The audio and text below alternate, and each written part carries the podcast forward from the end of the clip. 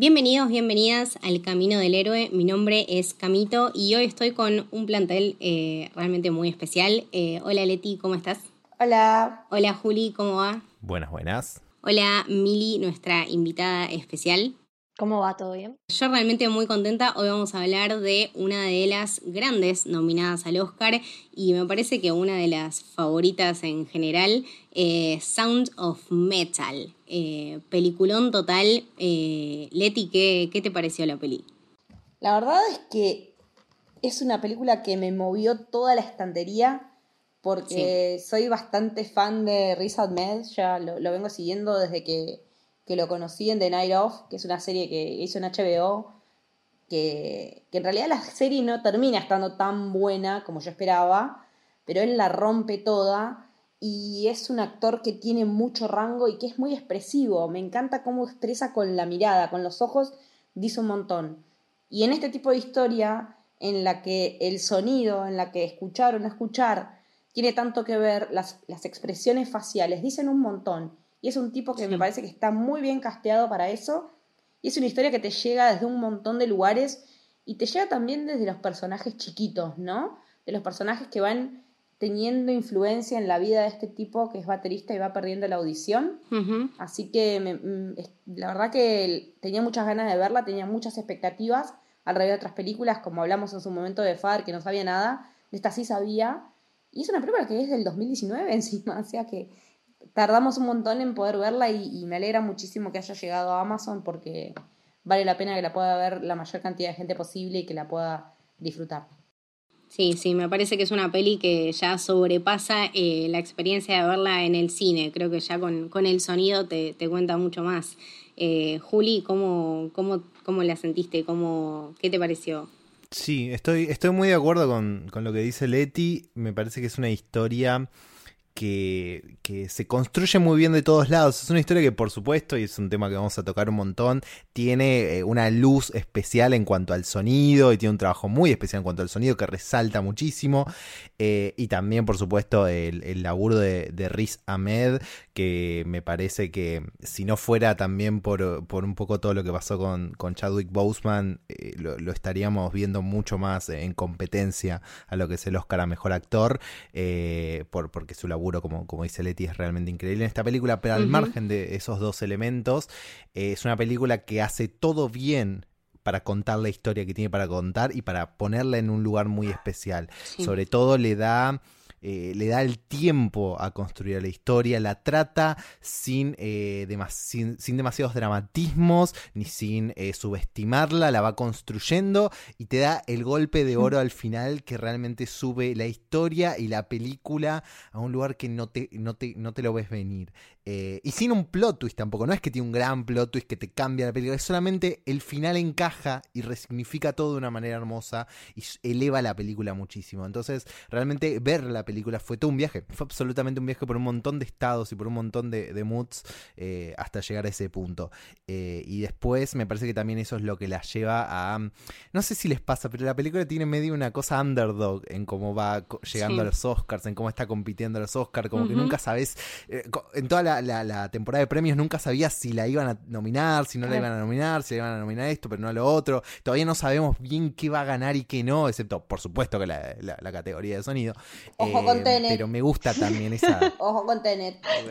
Ahí, salió Te sigo desde Memento. Eh, ahí, es que no puede, es que, a ver, dale, puede no gustarte la película, lo que sea, pero el sonido de Tenet es una locura. Sí, pero nada, también me gusta esa cosa medio de la película underdog que, que, llega y, que la pelea en la temporada de premios a mí. Sí, sí, es, es una peli también como, como decís vos, recontra sensorial y que también lo es de Father, que, que también hablamos de de ella. Eh, Mili, ¿a vos qué, te pareció Sound of Metal? Me parece que vos habías tenido como muy buenas reviews.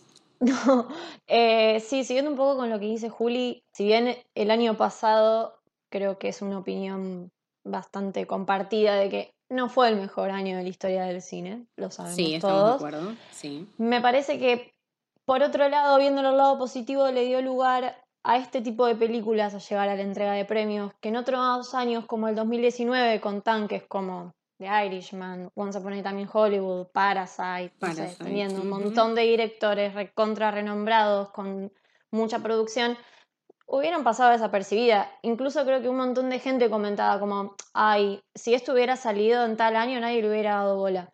Bueno, lo positivo es eso, que gracias a que no hubo tantas superproducciones, pudimos ver otras cosas, girar un poco y irnos de lo comercial tal vez a veces y decir, bueno, ¿qué otras cosas hay? ¿Qué, qué nos están ofreciendo? Y estas pequeñas producciones que de pequeños no tienen nada porque tienen un montón para decir, eh, me parece que está buenísimo porque encontraron el lugar, porque nada, llegaron a una entrega de premios y por más de que ya sabemos lo que son los Oscars y demás, digo, es, es importante, que para ellos deben ser importante que, que los reconozcan también. Y sacando eso, por otro lado, la película a mí me, a mí me llegan mucho las películas que no, que no van al golpe bajo, que te emocionan sin la necesidad de ir al golpe bajo. Eh, bueno, con Nomadland me pasó un poco eso. Me parece que es una película que emociona sin necesidad de momentos lacrimógenos, de, de, llantos. Eh, es más, creo que lo, lo, decía Leti.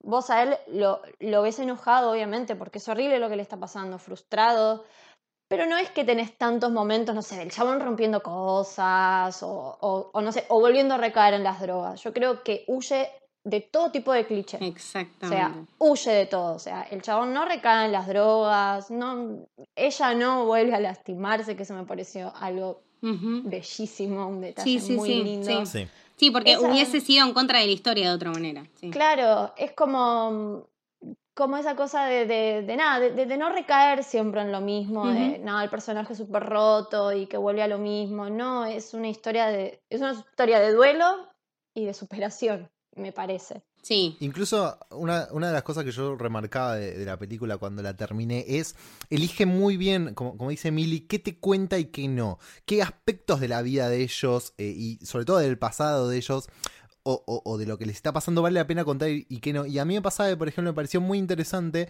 que en un, cuando ya en la película eh, él va al médico porque se está quedando sordo y le dice, mirá, todavía hay que hacerte más estudios, pero no sabemos si es por una causa eh, autoinmune o es por tu exposición al ruido. Y nunca te enterás realmente por qué fue. Porque no, importa. importante. Porque no es importante. Y además eso te da un matiz que está bueno, que en realidad es algo que evita la película. Y es generar un drama con sus propios principios, por ejemplo. Porque si la película hubiese ido para el lado, no, fue la exposición al ruido, tenés que construirte una historia sobre su drama y su paso por esta cosa que él amaba y que ahora le hizo mal. Y la película huye de esas cosas. No, no es la historia que le interesa contar. Y me parece súper inteligente que tome esas decisiones. Sí, lleva tiene un manejo de la información muy inteligente. Me parece que, cinematográficamente está muy bien contada, que es realmente, eh, a ver, estamos de vuelta hablando de una peli que mm, no la vimos en el cine, que la consumimos directamente en casa, pero ya desde casa y ya desde lo que te plantea te invita a comprometerte. Entonces me parece que es un montón. Desde el momento en que la escuchás, sentís que esto es algo distinto, no la percibís de la misma manera y no es de la misma manera a lo largo de toda la película que en ninguna otra película que normalmente consumamos todo el tiempo. Te, te pone absolutamente siempre en otra realidad y estás viendo todo desde el punto de vista de un chabón que siempre la percibe de una manera distinta y cómo va cambiando su percepción de, de su realidad y de su situación a lo largo de toda la película y a lo largo de este trabajo mental en un momento cuando, cuando el, cuando el otro chabón le dice, bueno, ok, sonás como un adicto, eh, lo ves como de vuelta, como dice Emily, no caer en el cliché de caer en las drogas, pero de caer en sus propios vicios de manera mental, inconscientemente. Es eh, como que es mucho más profundo que si lo veíamos al chabón inyectando heroína, por ejemplo. Claro, es que uno sabe que es una cruz con la que él va a cargar toda su vida, como él ahora no escuchar pero no le hace falta, o sea, eso es el manejo de la información, no le hace falta a la película mostrarte más de lo que te está mostrando para que entiendas lo que tenés que, entender. Es como, es, suficiente eso. Lo, uno con, con, lo que decían eh, de, lo sensorial. Es una película que no solo es sensorial, sino que es muy empática. Como decían, o sea, es el punto de vista de él, pero también desde un punto de vista muy empático de a través de él y de lo que vos entendés de él, entender la situación de un montón de personas. Eh, y construye mucho eso la película. Y, ya en el principio de, la película, cómo te, se enfoca no solo con el sonido, sino con la imagen, en las cosas que generan sonidos, y te las marca con detalle para ir construyéndote, vos prestale atención a esto, y que después eso cause que el impacto de no escuchar sea más fuerte, de vuelta, la inteligencia en cada eh, aspecto de la cinematografía y del lenguaje audiovisual para generarte, ¿no? Esos golpes, esas sensaciones, esos distintos momentos. Yo creo que también las nominaciones de este año de los Oscar van mucho, mucho por ese lado y eso es algo que me gustó un montón, que dentro del año, eh, no sé, mediocre que se tuvo en, en el cine, pudimos rescatar estas cosas que están buenas y que valen la pena por el lado sensorial, justamente porque te comprometen desde otro punto de vista.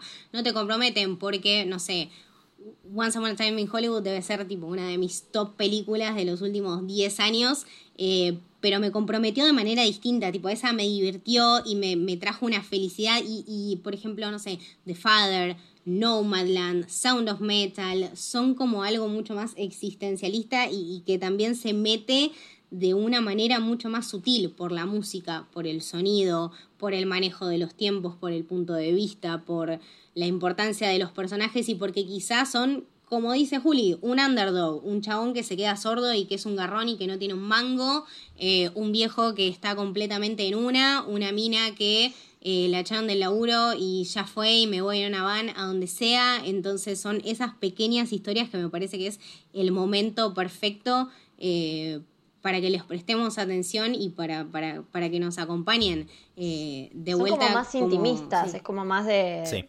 de, de- de la intimidad de, los personajes. A mí me parece un detalle, Exacto. tal vez ya iniciando un poco con la película, pero me parece un detalle re lindo y creo que es algo bastante simbólico en la película, que él la despierta a ella en la primera escena tocándola con las baquetas. Sí. Sí. Y es como, bueno, eso ya- ahí ya te dice, bueno, esa es la conexión que ellos tienen, Sí. es a través de la música que ellos se conectan y que ellos seguramente, como decía Juli, no lo sabemos, pero seguramente fue el medio que tuvieron para sanarse, para curarse, para Sí. salir de rehabilitación, lo que sea. Y te dice, te dice eso de él de- de- y de ellos, de la conexión en la música y a la vez que ella se despierte con incomodidad, diciéndole, no, pará, tipo, y también Sí. te demuestra un poco cómo ella se siente con la relación, con el momento de la relación, con cómo Claro. viven y con cómo viven la música, está todo ahí. Con cómo vive la corporalidad de una persona que tiene esa tendencia a la autolesión, eso también tiene mucho que Sí. ver, porque es algo Sí. que, que es muy importante en, en las personas que sufren eso. Y a mí me parece también que es muy copada la manera en la que te muestran que él no está resentido con ella en ningún momento por haberse ido. Me parece que eso también es una cosa muy sana de la peli. Sí, es una muy linda relación. Sí. Es una relación Sí, en la sí, que nadie se pasa factura. O sea, me, pareció que también ahí se corre el cliché, porque en otro, en cualquier otra película o, o- o en lo que conocemos por ahí, generalmente de casos así, o vemos historias así, es te fuiste y me dejaste solo cuando me estabas quedando sordo, y te fuiste a Francia con tu papá, nenita mimada. No, no hay nada de eso, al contrario, está todo como, como muy Es orgánicamente pura comprensión. es muy orgánico todo, cómo funciona y cómo funciona la relación de él cuando va a Francia y conoce al padre y conoce el ambiente en el que ella se crió y cómo ve la re- que, que ella es una reacción a ese lugar de crianza y esa manera de crianza y cómo él es una diferencia en cuanto al método de vida de ella, porque ella es una piba bien al fin y al cabo, que también, aún siendo una piba bien, tuvo su rotura. Entonces creo que Sí. es re importante ver eso, ¿no? Que más allá Sí. de las clases sociales y más allá En de ningún, los momento, backgrounds. en ningún momento la desvaloriza por ser una, una cheta, ¿entendés? Exactamente, es exactamente. mucho más allá, va mucho más allá de eso, la humaniza muchísimo más, sí. Y ella también a él, porque es como, bueno, darse, tener, te, en un punto te muestra que ella muy estable, tal vez emocionalmente no es, pero en un punto es como, bueno, no, para, vos vas a ir a este lugar y vos te vas a quedar acá, tipo, el llamar al grupo de apoyo, que eso Sí. es muy realista aparte, eso de decir, bueno, el- a mí las películas de adicciones es algo que no me suelen gustar porque no me gustan como las, las plantean o, como suelen hacer, como bueno, 25 semanas te curaste y eso ya no formas más parte de tu vida. Me parece muy real, no Total. funciona así. Y esto acá nada es que ver. como, claro, esto nada que ver. Y ella es como, bueno, no, seguimos contando con este chabón al que llamamos si pasa algo, si necesitamos contención.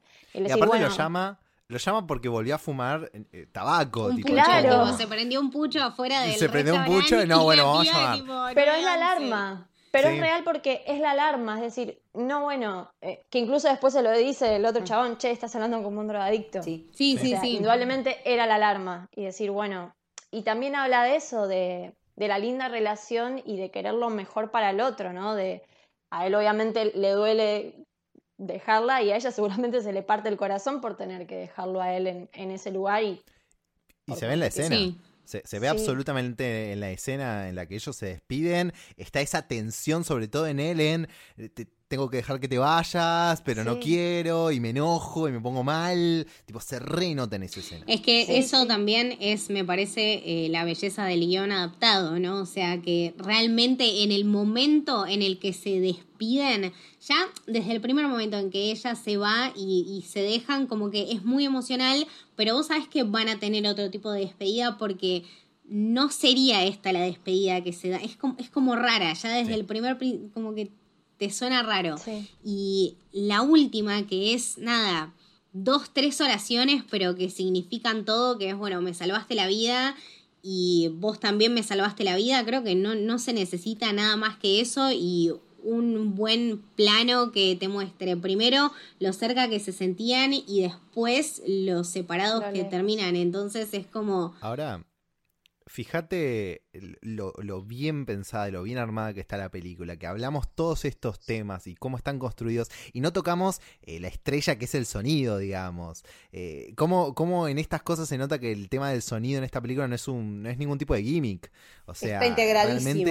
Es, natural, fluye. Absolutamente, es algo que laburaron especialmente, pero no descuidaron nada de todo el resto. No fue que se sostuvieron solo de eso. No es que dijeron, bueno, es totalmente orgánico. acá el sonido va a ser la estrella que lo es, pero el tema es, como, a mí me pasa a veces con las bandas de sonido. Yo a veces creo que las mejores bandas de sonido son las que prácticamente no percibís que están ahí. Eh, que yo cuando me doy, cuando me doy cuenta que, uh, acá me están queriendo generar determinado sentimiento con esta música, digo, acá no está funcionando.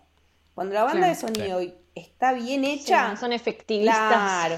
Cuando la banda de sonido está bien hecha, es cuando está tan bien integrada que no te das cuenta y que cuando termina la película y terminas de armar la película en tu cabeza, decís, puta madre, qué buen laburo de sonido que hicieron, porque eso que decía Juli hace un ratito, de, ir sintiendo cómo él va escuchando cada vez menos o cómo cuando tiene el implante se escucha como con reverberación y que no es lo mismo eh, y que eso te joda con la cabeza porque justamente hace poquito vi también un episodio de New Amsterdam de una mina que había estado sorda toda la vida, de repente se hizo el implante coclear y no se acostumbraba a escuchar. Y le parecía que las personas eran distintas y que el mundo era distinto y que decidía deshacérselo y volver a la sordera porque esa era la manera en la que ella percibía el mundo. Entonces, percibir el mundo de una manera o de otra es un aprendizaje siempre. Siempre estamos aprendiendo a percibir el mundo.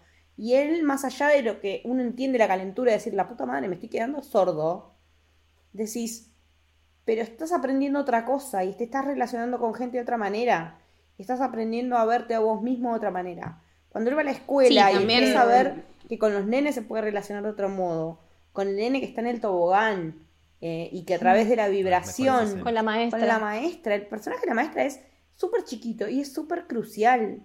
Ni hablar del personaje que hace Paul Rassi porque es tan es increíble. Yo digo, me encanta cuando nominan a alguien así, no creo que gane, pero digo, me encanta que le den bola a personajes así un personaje que tiene ese tipo de, de, construcción, porque no sabemos nada del tipo, más que él tiene una granjita para ayudar a gente que está quedándose sorda en el medio de la fucking nowhere.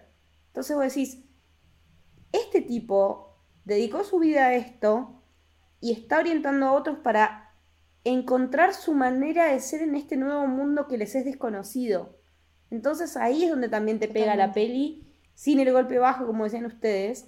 Claro, sí, no, eh, simplemente por la lógica de, entender su situación, o sea, en el momento en el que el personaje de Riz Ahmed va y le dice, che, mira, eh, puse toda esta guita, vendí mi van, ahora necesito si vos me podés dejar acá crashear un par de semanas y darme un poco de guita, y el chabón le dice, mira, mm. eh, vos tomaste esta decisión, o sea, esta decisión te va a marcar de por vida y vos ya estás un escalón más afuera de nuestra realidad. O sea, nuestro, nuestra manera de ser era agarrar esto con lo que nosotros eh, ahora convivimos y hacer lo mejor que podamos con esto, no tratar de remediarlo mediante una cirugía, porque no consideramos que necesitamos una cirugía. Entonces, que no es un error. No somos un error, no estamos rotos, somos así. Exactamente, como que simplemente eh, sabemos quiénes somos y sabemos cómo tenemos que desenvolvernos y lo hacemos lo mejor posible en nuestra comunidad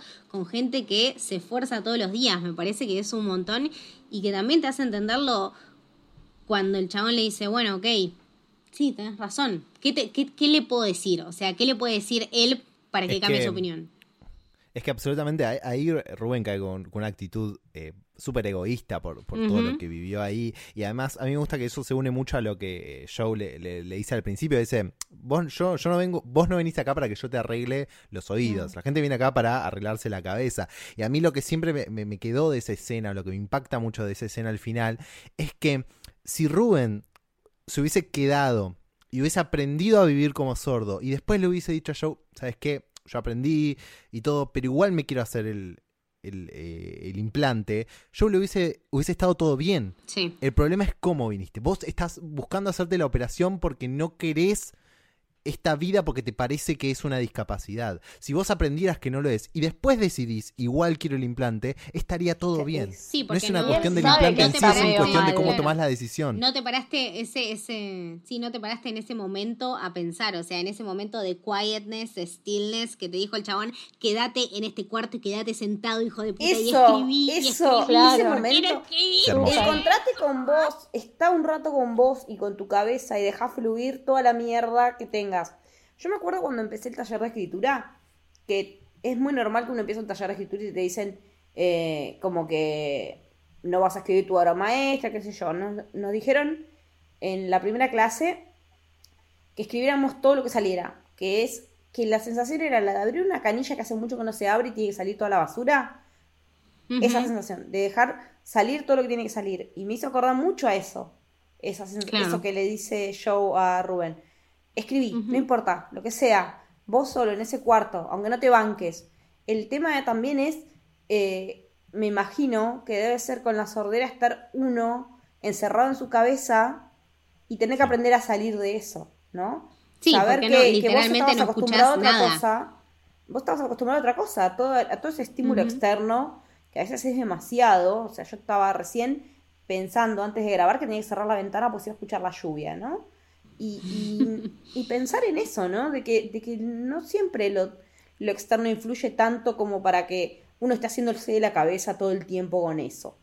Y dejar fluir, y dejar que las cosas sean como son, aunque no sean como queremos, pero que sean, y que, y que sucedan, y que si toca estas circunstancias de la vida, bueno, te toca, y aprender que vos sos eso. De ahora en más vas a ser esa persona que tiene esa discapacidad auditiva o esa disminución auditiva y que eso va a hacer que vos cambies como persona, pero que no que dejes de ser vos. Vos seguís siendo vos, pero con otras características diferentes. De hecho, él lo hace. Lo hace como por muy medio por atrás. Es que es, es el back. No le avisa que va a vender la van. Es el back. Que hizo. Lo hace muy por atrás porque yo creo que él siente algo de. No sé si de vergüenza, pero el hecho de decir, bueno, él sabía que ahí no había nada para arreglar, que no era esa la filosofía de, ese lugar.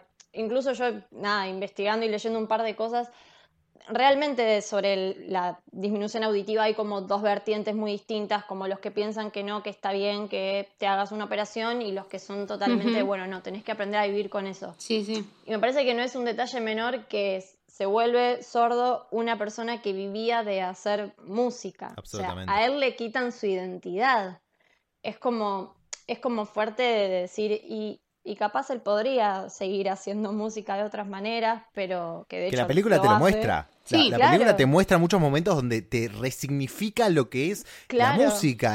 los nenes con las manos en el piano o él enseñando eh, a tocar los tachos, que son ejercicios que yo como, yo como baterista, pero yo como baterista he hecho, eh, cuando aprendía de chico, he hecho esas cosas de los tachos, pero verla en la película como en totalmente resignificado de qué puede significar para un nene sordo, te demuestra que podría haberle encontrado la vuelta porque la música misma la tiene, digamos. Es que ese, él no termina de encontrarse. O sea, Exacto. es como no, no se encuentra, eh, ya no puede hacer música que es parte de su identidad. No se encuentra en el.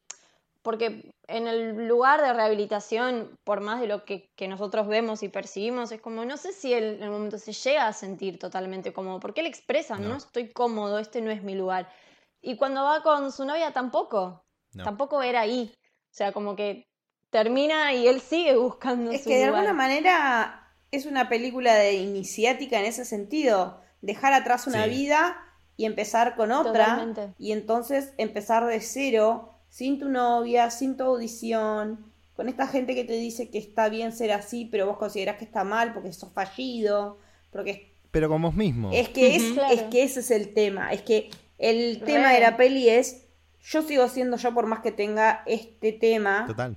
este, esta cuestión que impide que yo haga. También te la regalo no poder hacer más lo que amás, ¿eh? No poder. Obvio. Ese es el tema, dejar un estilo de vida, dejar tu vida tal cual es, como la conocías, como la amabas o como deseabas, y que sea algo completamente distinto porque es ajeno a tus circunstancias, porque vos no puedes hacer nada contra eso. Por más que intentes, Claro. por más que te operes, las cosas no van a ser igual. Y tenés que, que empezar de cero de vuelta. Sí, Y a la vez aceptar que capaz esa vida que tenías antes no era la mejor versión de tu vida. Porque también, cuando él se reencuentra con ella, un poco tiene que empezar a aceptar, che, capaz la vida que teníamos juntos no era la mejor vida que podíamos tener. Sí, en, de en los un, dos. en un breve Sí, sí. momento apela a la nostalgia y después él se da cuenta en ese, o sea, en esos breves dos segundos de dos planos cortos Sí. que me parece que aparte eh, juegan un montón en, en esta historia porque te lo acercan de una manera muy zarpada y muy íntima. Son ellos dos solos en silencio absoluto y la piba demostrándole con la cara y con el cuerpo que simplemente no es lo mismo y que él es distinto y que ella es distinta y que se salvaron la vida pero ya no da más y no es un Se bajan de un pedestal. pero por eso Se bajan no- los ah, dos de un pedestal. claro pero no es un discurso de Shakespeare de Romeo y Julieta de No. No. nada son cuatro líneas acompañadas Pero de sí de vuelta, sí Pero, pero sí de vuelta me parece que es un momento que está muy bien construido Sí, durante por la eso. película, porque ese momento viene de la mano de, de- ha- Hay algo que hace la película, me encanta, que es un paralelismo entre dos escenas dentro de la misma película, que son las dos escenas que tienen un piano. Eh, primero la escena de, de los nenes, De los donde nenes están todos sintiendo las vibraciones del piano, que es hermosa, eh, que es muy, muy linda, y que te muestra, bueno, esto que decíamos de cómo se puede resignificar la música. Y después la escena donde el padre está tocando el piano con ella cantando, que es una escena completamente incómoda. Re O sea, incómoda. escena realmente Desde lo realmente sonoro es incómodo. Sí, e- es muy feo, pero porque eh, eh, Es forzado. tiene un montón, es, está absolutamente forzada, porque él está, después de ese momento con los chicos está ahí, eh, con todos esos snobs, primero, que, que están alrededor de alguien cantando algo que no quiere cantar, porque la piba no quiere cantar esa canción. Mientras el chabón toca una canción de una manera absolutamente psicópata, porque dice que es la canción que escribió la madre que se suicidó, que habla sobre la depresión No, y que No, era la no, favorita no. de la Es- piba. es- no. Tipo, ¿Cómo, cómo Entonces- podés tipo tocar eso sin que te produzca peor algo padre. feo en la mente? O sea, Sí. realmente no lo sé. Señor, vaya a terapia, por favor. Entonces es como que, como que te agarran ese momento tan hermoso de los pibes y te lo rompen. Tipo, y, y a él se lo rompen. Y ahí él empieza a ver, me parece, estas cosas de las diferencias entre las vidas que puede tener y la vida Sí. que tenía y los círculos y dónde realmente quiere estar. Y me parece que eso construye ese momento cuando después termina de romper el vínculo con ella en esos planos que hablábamos. Pero está totalmente construido. Hay otro paralelismo que capaz es el más obvio, pero a mí también me gustó mucho, es inicia con un- una batería que no Sí. para de subir y termina en silencio total. Absolutamente. Es que Absolutamente. como- que ese es Me el- pareció como... Es el sumum de, la- de los extremos. Son los extremos. Sí. Sí, sí. Y, y en ambos él está. Él es, él es las dos cosas. ¿Sí? Y él dejó Sí, de ser una cosa totalmente. para transformarse en otra. Y en el medio le pasaron un montón de cosas. Y que todo eso lo atravesó por completo. Me parece que la manera en la que él retrata ese atravesar todas las situaciones por las que pasa en ese, en ese tiempo, desde que se da cuenta que está perdiendo la audición hasta que decide el silencio, me parece que es un camino increíble, que es un tour de force para el actor, me parece Sí. que él habla también de eso. Dice que, fue una experiencia increíble, que fue trabajar con gente eh, que tiene cuestiones, eh, problemas de disminución auditiva o que son directamente sordos, y que para él fue un gran aprendizaje y que es ver la vida de otra manera.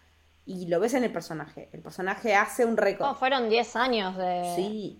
Fueron 10 años para concretar el, proyecto. Y es que. En una entrevista que, que le hacen a Paul, cuentan como que a Riz le ponían tapones en las orejas y realmente no escuchaba y se comunicaba con el resto eh, por decisión propia mediante lenguaje de señas. Como que él decía, habla un montón de él también como, como persona porque él elegía comunicarse sumamente con la comunidad. Sí, son las cosas que te, que te, ponen a Riz en, en darte cuenta que este es el principio también de, del camino de él, ¿no? En cuanto a lo actoral. Porque si sos un actor que hace estas cosas por un laburo, las vas a seguir haciendo. Y si vos seguís haciendo estas cosas, más oportunidades de, de laburos así y de temporadas de premios y de lo que sea van a seguir llegando porque realmente están laburando bien. Para aprender a tocar la batería y para aprender a hablar en lenguaje de señas. Sí, no, es, una locura. Y, yo iba a mencionar de, lo que veníamos hablando, esta cosa medio que, decía Mili antes de, cómo trata el tema de las adicciones y todo eso, que la historia en sí es como una, historia de adicción paralela, digamos, eh, y, en lo que hablábamos antes de este concepto de la quietud, ¿no? Que el tipo está, que Paul, em, eh, Joe le dice eh, que, lo que tiene que hacer y lo que va a hacer escribiendo es encontrar esos momentos de quietud, y cómo la, la película te va mostrando que no es algo que vos buscás, buscás y lo conseguís y ya está. Por un lado, me parece que hay momentos donde eh, el personaje de Rubén va encontrando, ¿no? esas cuestiones de quietud casi, pero las pierde, como es para mí la otra escena hermosa de la película, que es la del tobogán, que también la, mencionamos. Me parece, que ahí hay como un acercamiento a lo que puede ser la quietud para él. Em, y después con lo que le dice Joe de... Y si no podés, vos vení y tocame la puerta, que yo voy a estar ahí escribiendo. Porque él también sigue buscando realmente qué es, eh, qué, la, qué es la quietud para él todo el día. Y a mí hay, algo que, me quedé pensando en su momento y que me, que me re gustó pensar es, bueno, cómo se relaciona el título de la película a la película. Y bueno, el Sound of Metal puede ser eh, el sonido del metal y la música que tocaba y la batería, todo eso. El sonido del metal. Del tobogán. Del tobogán en ese momento y ese acercamiento a la quietud. Y también el disparador donde él finalmente encuentra la quietud, que son las campanadas en, la iglesia, que es lo último que él escucha antes de decidir sacárselo. Entonces, ¿cómo está conectado? Todas esas cosas, todos esos sonidos que a él lo van a ir dirigiendo a encontrar ese lugar de quietud y ese lugar donde se va a poder encontrar con él mismo. Claro, y algo re difícil porque el chabón vivía en constante movimiento. O sea, Totalmente. trabajaban con ella, viajando de ruta en ruta, tocando de lugar en lugar y quedarse quieto, el decir, bueno, quédate quieto con vos mismo. Es que. Es como, bueno, es que el tema de estar uno solo con sus pensamientos es jodido. O sea, lo hemos comprobado en la cuarentena, ¿no? Me parece que esto de estar uno solo e inmerso en sus pensamientos y llevarse bien con uno mismo o no, es un aprendizaje y es una experiencia y no todos la salimos indemnes de eso. Bancarnos estar solos con nosotros mismos y nuestro propio silencio, ¿no? Y pensar que alguien tiene que vivir por eso porque no le queda otra. O sea, nosotros puede que sean circunstancias que que ojalá dentro de poco cambien, pero para alguien que finalmente decide que esa sea su manera, es un flash y es un es sí, y aparte recorrió, claro, recorrió todo un camino y nosotros estuvimos para acompañarlo ante la más mínima eh, mezcla rara de, de, sonido que estábamos escuchando, hasta ese lenguaje de señas que él aprendió a hablar, hasta ese momento donde aprendió, bueno, ok, acá eh, realmente se terminó esta etapa de mi vida y yo realmente sonaba como un adicto porque cuando el chavo, o sea, cuando Joe le dice sonás como un adicto, a mí me pasó que yo lo empecé a ver de esa manera. Y lo miré en retrospectiva y dije, ah, mal. O ah, sea, sí, realmente sí, Entonces, de vuelta a la belleza del guion y la belleza de los momentos en donde vos te das cuenta que el chabón está mucho más eh, comprometido con su problema de lo que vos pensás. O sea, nunca escala tanto, como decía Mili, en el cliché y en la pena y en el llanto.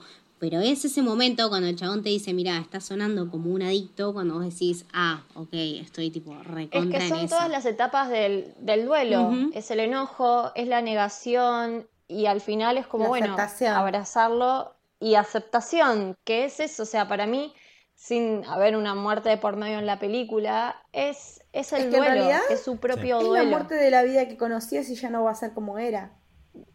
Claro, re. Es esa, es la muerte de la vida conocida por un algo desconocido. Ahora no sabes qué para, pero la tenés que seguir igual, tenés que seguir enfrentándola igual. Las cosas ya no son y van a ser de otra manera y ¿qué hacemos? Bueno, le ponemos lo mejor y seguimos, no queda otra. Seguimos, vale.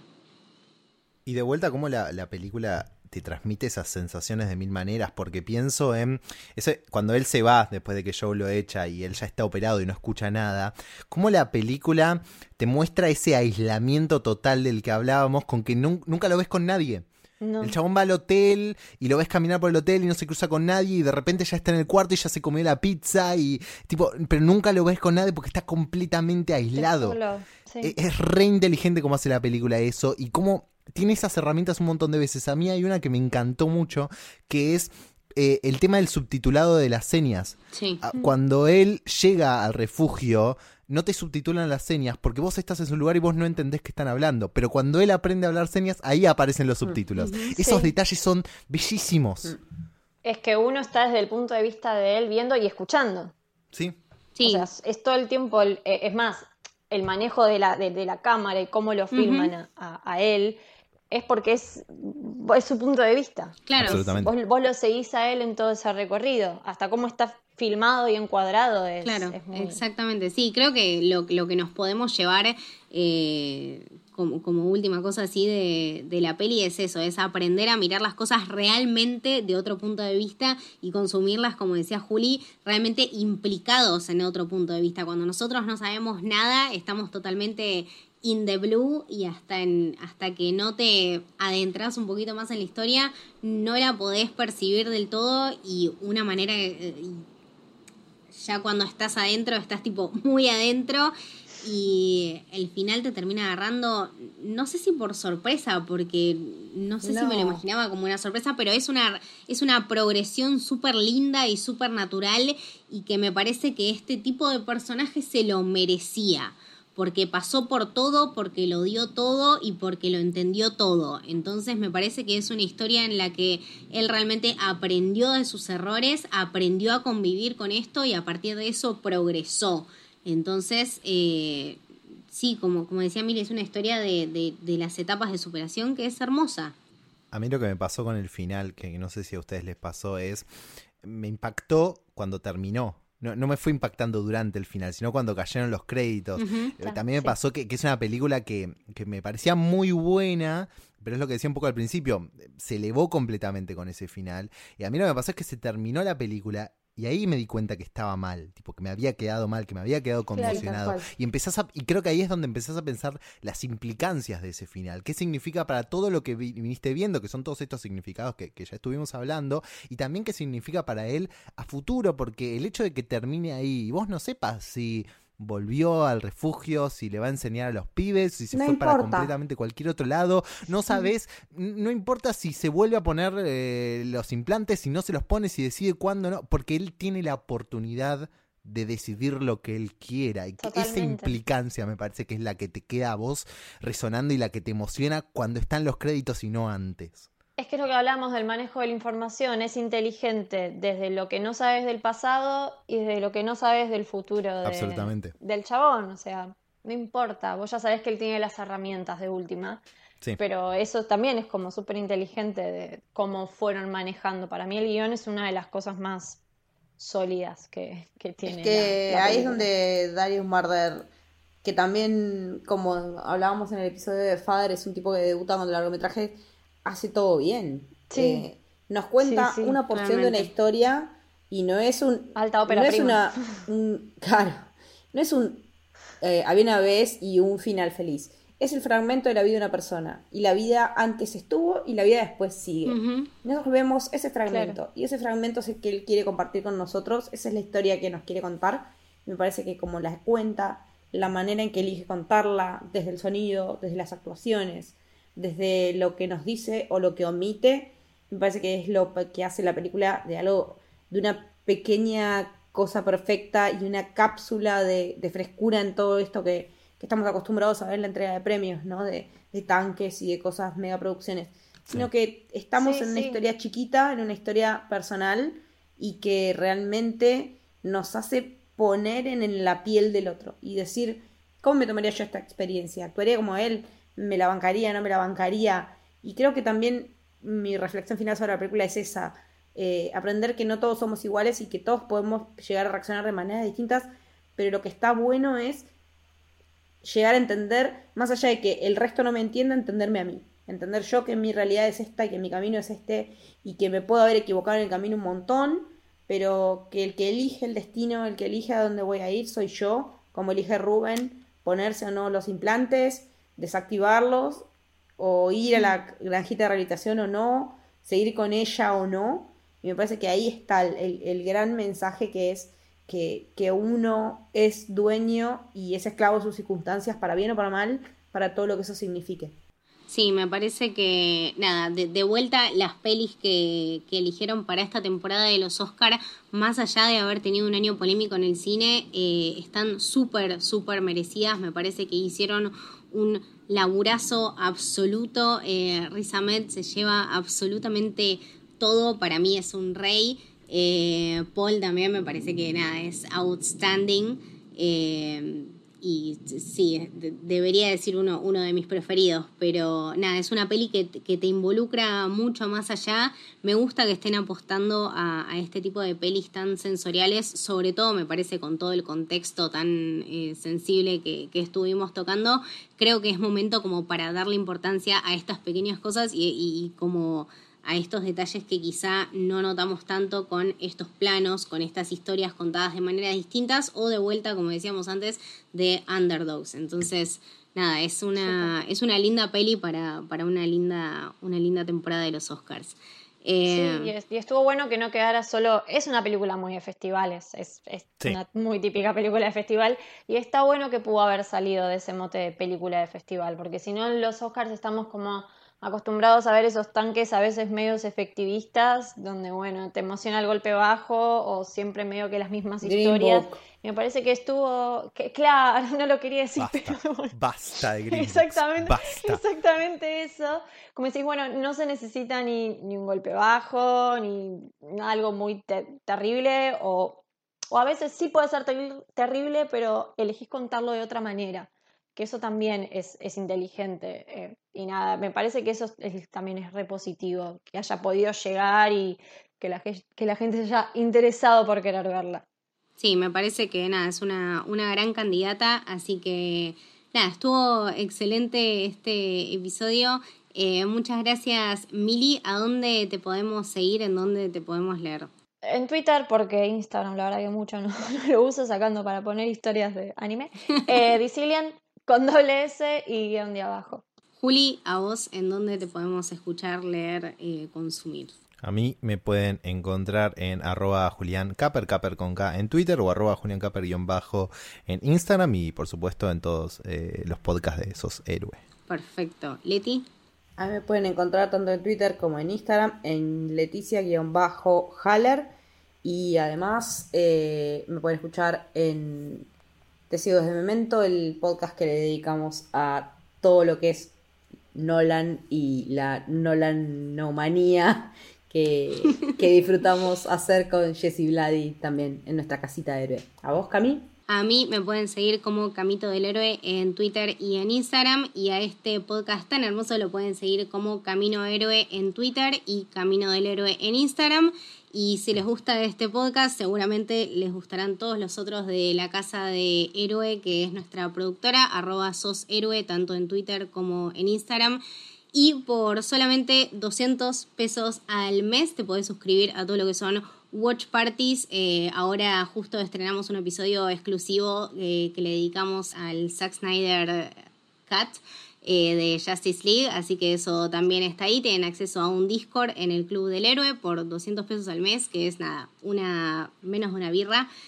Con Amies te podés sumar a una comunidad que, que está buenísima. Sí, y aprovechamos para agradecerles a Valeria Cigarelli y a Gabriela Rivas por sumarse al club y apoyar el contenido que hacemos acá en Héroe. Este fue El Camino del Héroe, espero que les haya gustado. Nos vemos la próxima. Nos vemos. Adiós.